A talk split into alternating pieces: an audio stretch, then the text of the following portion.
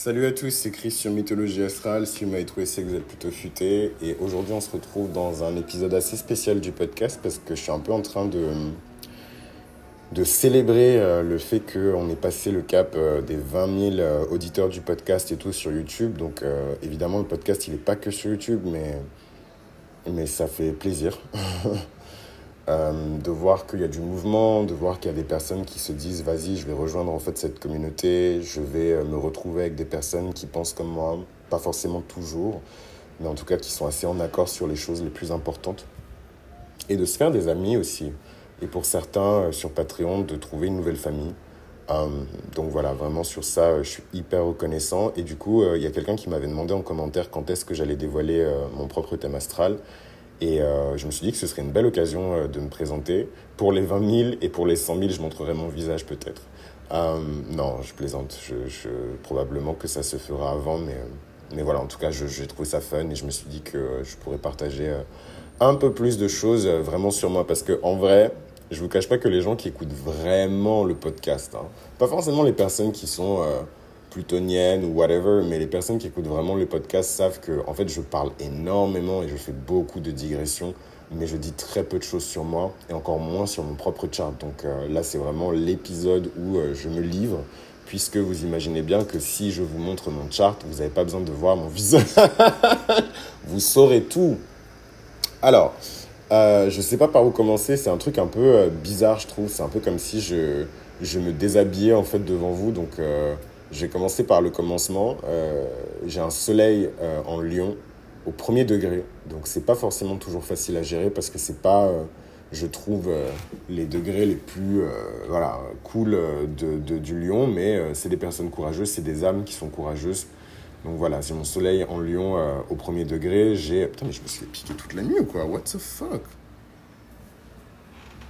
Oh my god Mes pieds, ils sont trop chelous, frère. Anyways, um, donc, euh, j'ai mon soleil en lion au premier degré. J'ai ma lune en gémeaux. Euh, elle a combien de degrés, ma lune en gémeaux? Je sais même plus. Euh, je ne sais même plus. Et je vous jure, je sais pas. Je, ne dis pas ça pour, pour cacher des infos, je sais plus. Franchement, vous vous rendez pas compte, genre, j'analyse tellement de charts. Genre, mon propre chart, il est lointain. Je le regarde même plus en plus, mon, mon thème. Genre, anyways. Donc, lune en gémeaux. Euh, est-ce que je précise les maisons en même temps? Ouais, comme ça c'est fait. Euh, parce que j'ai pas envie que cet épisode soit hyper long non plus, mais voilà, pour les personnes qui prennent des notes, et c'est important, je vous le dis, hein, de, de, surtout pour les personnes qui veulent me passer des commandes et tout, je vous ai toujours dit, je vais faire un module, hein, comment choisir son astrologue et tout, vous allez vomir des briques, enfin, vous allez, vous allez, il y a des gens en tout cas qui vont vomir des briques, mais je vais faire un guide comment bien choisir, alors non pas son astrologue, mais euh, son light worker, parce que pour moi, euh, il faut quand même des règles et tout à ce truc. Et je pense qu'on néglige la dimension émotionnelle, la dimension euh, humaine, en fait, de la chose. C'est pas juste des boîtes d'informations, en fait. Les astrologues, c'est des prismes. Ils ont des vécus, ils ont du trauma, ils ont des victoires, ils ont des humiliations. Et ça, ça teinte, en fait, la manière dont ils abordent et dont ils interprètent certains archétypes. On peut pas nier ça, en fait. C'est pour ça, d'ailleurs, que c'est beau, en fait, l'astrologie, parce que c'est une infinité de variations d'archétypes qui sont éternelles. Et c'est en ça que tout le monde a sa place.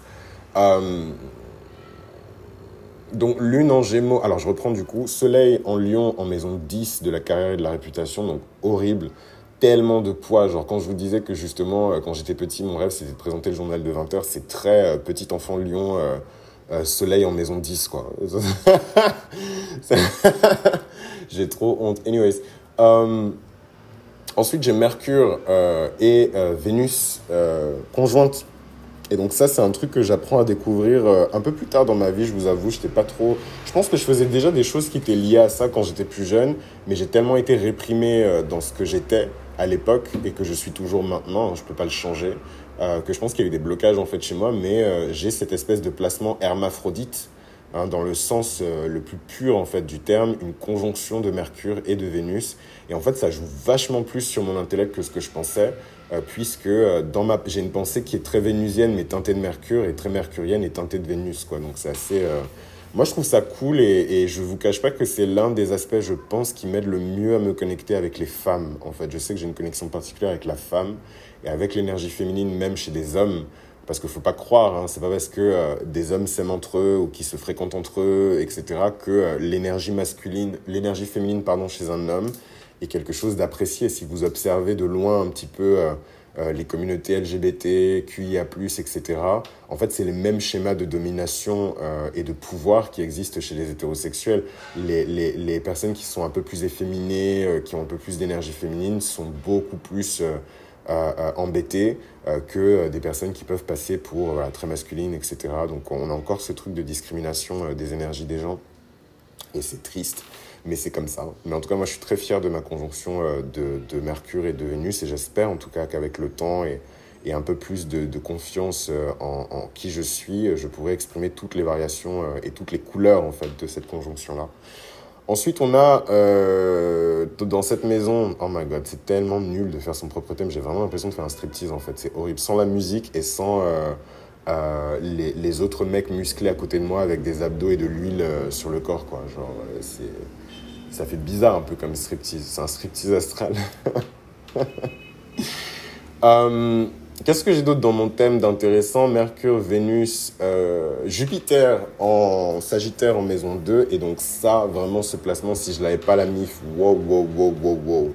Je sais pas où je serais aujourd'hui parce que toute l'ambition euh, que j'ai eue, je pense, euh, une grande partie vient de ce Jupiter. Évidemment, il y a le Soleil en Lion, maison 10 aussi, mais euh, c'est ce Jupiter-là qui m'a vraiment permis de très tôt comprendre que la, la, les structures financières, de dette, de gestion des ressources autour de moi n'était pas en fait la totalité de la réalité qui existait dans ce monde et que c'était juste une fraction en fait. Et ça, ça m'a vraiment permis de me libérer de beaucoup de malédictions générationnelles liées à l'argent, hein, euh, qui sont sûrement euh, de mon propre karma aussi parce que j'ai mon nœud sud en taureau, mais aussi beaucoup du karma de ma famille. Euh, et ça m'a vachement libéré. Vraiment, ce Jupiter en Sagittaire en maison 2 Enfin, c'est fou en plus parce que je me considère vraiment comme un aventurier qui est resté en fait. Euh, je suis un peu un cartographe quoi. En gros, je, dessine des cartes, je dessine des cartes astrales, mais je prends pas forcément mon bateau pour aller parcourir voilà les sept mers pour découvrir euh, toutes ces choses quoi. Je, reste souvent, en tout cas, la majeure partie de ma vie aujourd'hui, je suis vachement resté euh, dans mon coin, etc. J'ai peu voyagé et justement, ce voyage au Brésil, c'est la première fois que je traverse l'Atlantique. Et, euh, et c'est un grand moment pour moi, déjà, un, parce que mon astrologue m'a dit que je devais commencer euh, l'année euh, à l'étranger. Euh, maintenant, je comprends mieux avec le recul, hein, parce que c'est un truc qui m'a été fait il y, a, il y a 4 ans, je pense, maintenant. C'était avant même euh, Mythologie Astrale, que j'ai fait la connaissance euh, de mon astrologue préféré et qui est devenu du coup mon astrologue personnel. Et, et il m'a vraiment illuminé beaucoup de choses dans mon chart par rapport à ça. Il me disait, ouais, 2024, tu verras, ce sera une énorme année pour toi euh, tu auras beaucoup de résistance et beaucoup de tiraillements au niveau de la famille. Bah, tu m'étonnes, il y a Pluton qui rentre euh, dans ma maison de la famille. Donc euh, voilà, mais, euh, mais à côté de ça, vraiment énormément de succès parce qu'en face, dans la maison 10, il y a beaucoup de choses qui, qui, vont être activées. Anyways. Um, Qu'est-ce que je voulais dire d'autre? Voilà, qu'est-ce que j'ai d'autre dans mon thème d'intéressant? Jupiter en Sagittaire en maison 2. J'ai euh, dans la maison 3 Neptune et Uranus, que vraiment, je pense que s'il y a un aspect, une configuration dans mon thème que j'aime le plus, c'est Mercure, c'est Uranus et Neptune en Capricorne dans ma maison 3, parce que j'ai l'impression que c'est vraiment mon identité en fait, surtout dans mon environnement proche. Euh, quand j'étais jeune, euh, donc dans mon quartier et tout, j'habitais en cité avec ma mère. Enfin voilà, on a un peu été de foyer en foyer. On n'a pas forcément eu une vie très facile en arrivant en France. Et, et, et en fait, j'étais un peu perçu comme un enfant trop bizarre, genre. Et je pense que c'est Neptune en 3 qui faisait ça. Mais ouais, j'étais un peu, euh, j'étais un peu Dexter, quoi, quand j'étais petit. Bon, je pense que c'est la maison 4 en verso aussi pour les ascendants scorpions, mais, euh, mais voilà, on me voyait un peu comme un, un, pas un savant fou, mais euh, un enfant très, très, très intelligent, genre un peu trop intelligent pour son âge. Et du coup, les gens me posaient tout le temps des questions. J'étais un peu l'animation euh, de. de... Alors, en fait, je faisais déjà un podcast en étant petit. Et, euh, et, voilà quoi. Et je pense que ouais, c'est maison 4 en verso. Euh, voilà. Donc on va voir ce qui va se passer avec Pluton parce que du coup tous les paradigmes vont changer ici et peut-être qu'il y aura une accélération de ce qui avait commencé à, prendre racine à l'époque. Qui sait? Euh, La maison 5, c'est la maison que j'aime le moins dans mon thème. parce que c'est la maison qui me fout le plus de pression en fait. J'ai jamais eu autant la pression de publier un livre de ma life ou de faire un podcast, ou de réaliser un projet artistique avec ce soleil, pardon, avec ce Saturne, c'est très loin d'être un soleil, euh, en poisson, en rétrograde, en maison 5. c'est vraiment le poignard de ma vie. Vous voyez, le poignard dans le dos de Caraba la sorcière, c'est mon Saturne en poisson maison 5. Quoi. Je sais que c'est lui. Enfin, en plus, c'est pas une personne, Saturne, c'est moi hein, qui m'empêche de, qui, m'empêche d'être heureux, qui m'empêche d'éprouver du plaisir. Je ne sais pas, genre. Et en fait, j'ai décidé de le prendre avec humour, en fait, euh, euh, euh, et moins avec tristesse et est-ce que je vais être heureux un jour? Est-ce que voilà, j'essaie de le prendre vraiment avec humour aujourd'hui. Je me dis mais c'est dingue, t'es pas capable de te faire plaisir, t'es pas capable de te rendre heureux.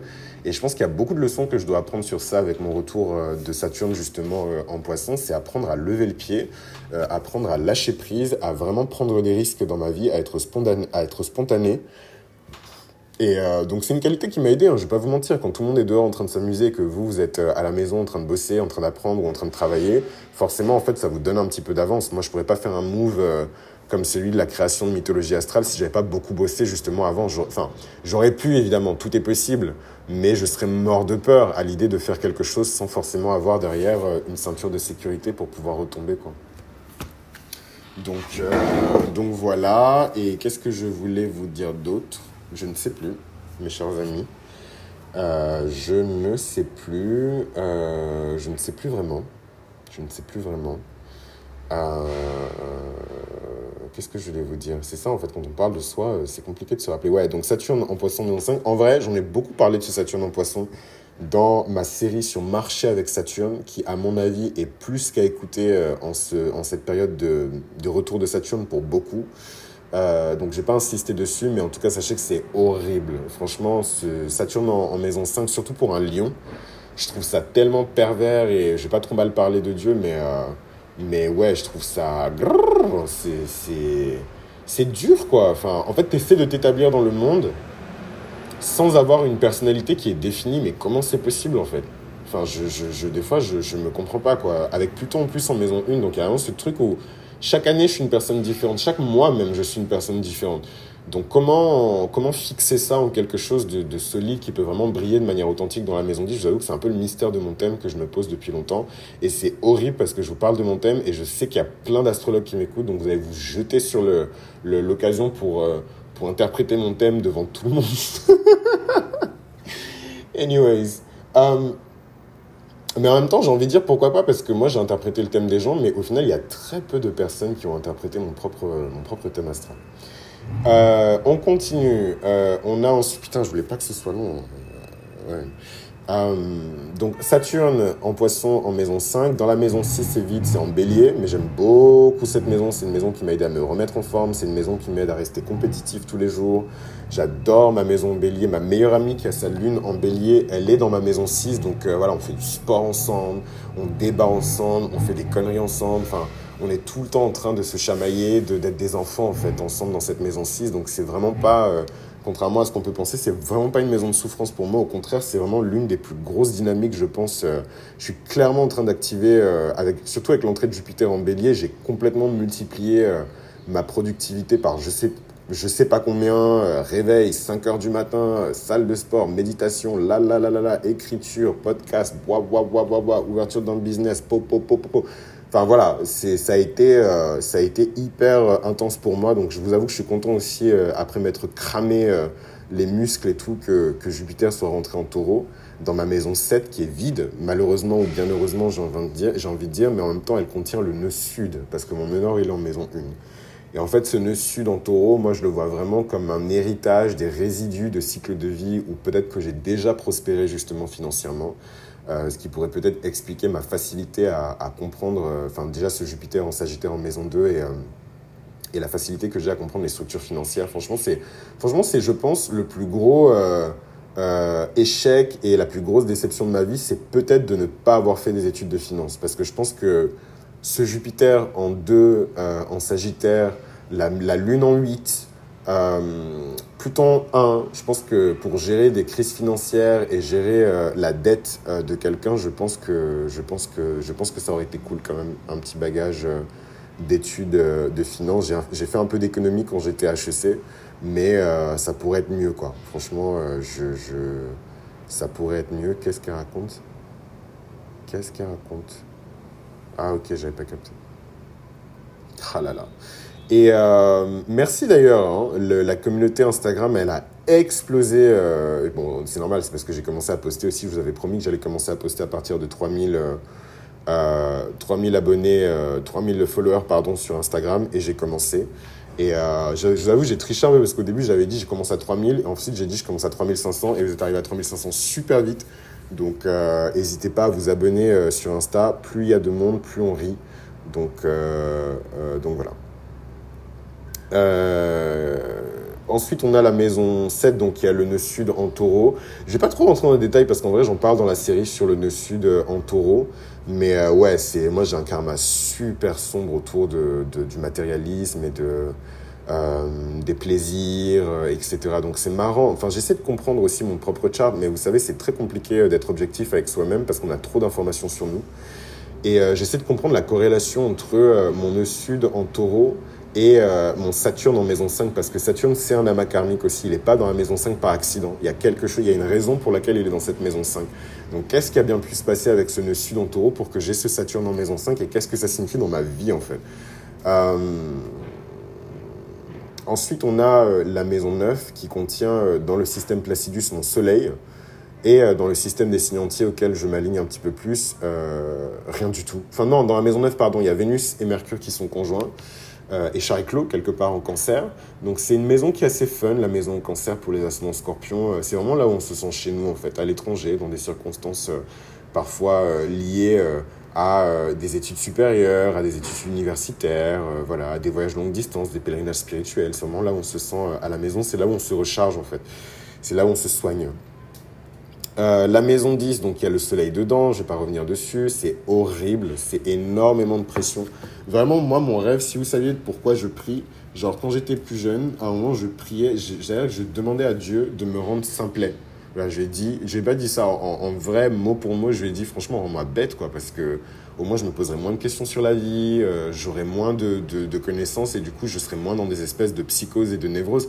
Parce qu'en fait les gens ils sont là, ils me tapent dans le dos en mode euh, trop bien, euh, tu connais plein de trucs, mais être un enfant ou un adolescent et avoir ces informations-là, c'est déprimant en fait. Moi, je me rends compte que j'étais un adolescent et un enfant très triste, mais pas forcément que par rapport à mes circonstances, parce qu'il y avait plein de gens qui avaient les mêmes circonstances, alors pas forcément très euh, euh, aisés et favorisés euh, que ça, au contraire, mais qui étaient quand même heureux, qui étaient contents. Mais, enfin, excusez-moi, hein, mais pour moi, c'était des gens qui étaient insouciants.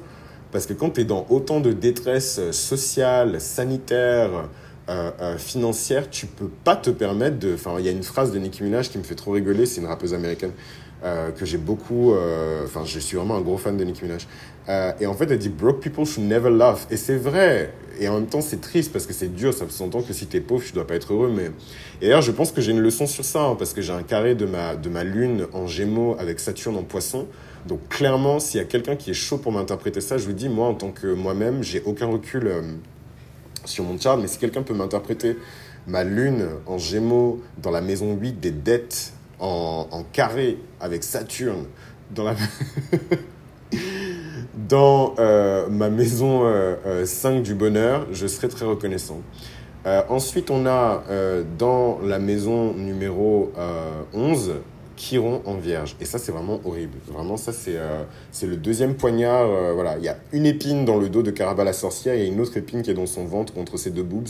Je sais pas, mais ça, c'est la deuxième épine, c'est mon Chiron en vierge en maison 11. Et Dieu merci, je pense que je l'ai quand même pas mal guéri non seulement euh, en acceptant que je suis la personne différente et étrange, euh, ou peut-être la personne potentiellement qui en sait le moins euh, dans les cercles que je fréquente, c'est peut-être possible, j'ai accepté ça, j'ai intégré ça, et j'ai aussi ben, pris les devants, Dieu merci, ce soleil en lion en sextile avec Mars. en balance, Dieu merci, j'ai quand même du leadership, donc je me suis dit, en fait, niquez vos mères, vous voulez pas que je...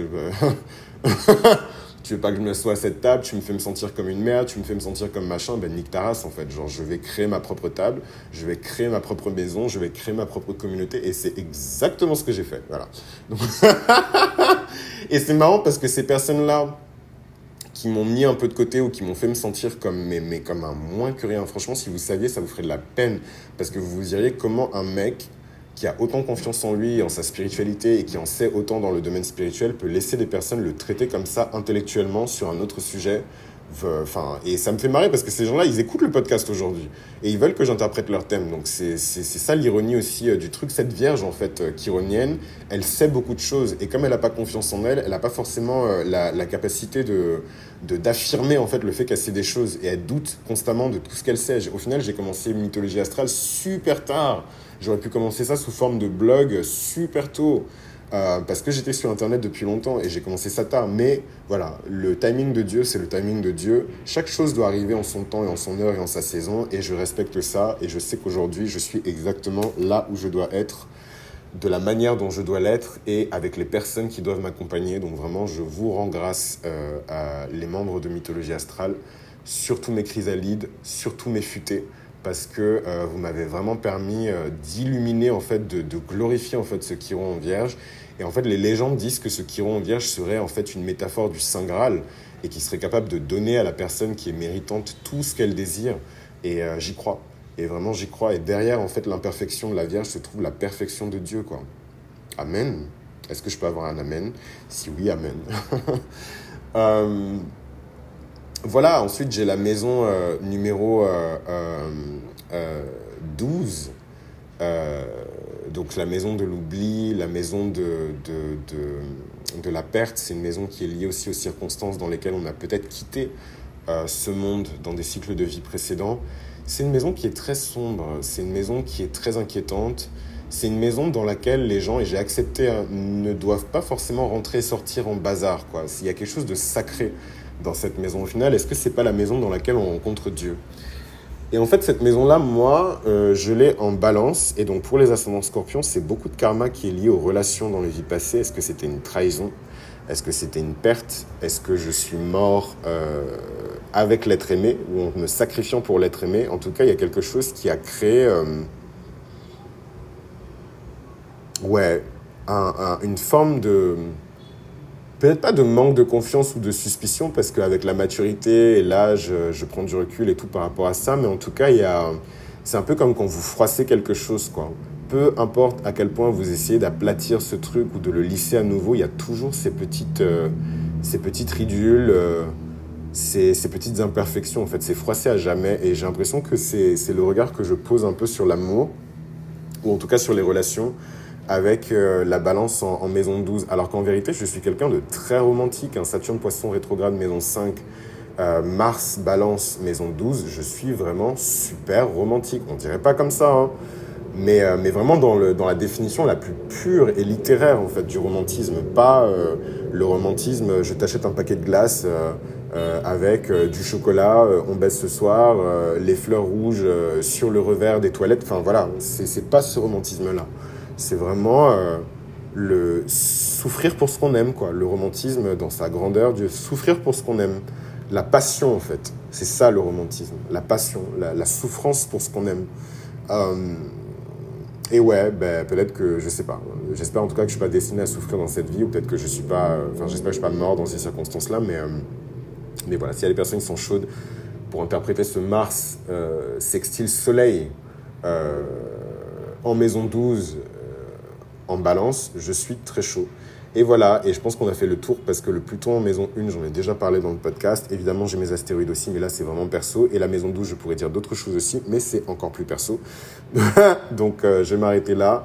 Merci en tout cas pour les 20 000 euh, actes de confiance, 20 000 euh, signes de loyauté, 20 000 personnes qui ont décidé euh, bah, de marquer le pas et de se dire vas-y, je saute dans l'aventure, en fait, je veux faire partie de cette aventure-là. Non seulement moi, je peux vous garantir qu'on est déjà allé très loin et on va aller encore plus loin, mais qu'en plus de ça, j'ai vraiment plein de surprises euh, pour vous. Toute cette année 2024, ça va être une année vraiment charnière pour moi professionnellement en tant qu'astrologue, en tant que lightworker, mais aussi euh, en tant qu'auteur. Donc euh, je compte sur vous en tout cas euh, pour être au rendez-vous et en fait vous l'êtes déjà. Donc merci à ces 20 000 personnes qui ont décidé euh, voilà, de valoriser mon travail et de rejoindre l'aventure, de rejoindre la danse en fait. Donc si vous m'avez trouvé, c'est que vous êtes plutôt futé et on se retrouve dans le prochain épisode du podcast pour parler de je ne sais quoi qui va réchauffer les cœurs et animer les esprits.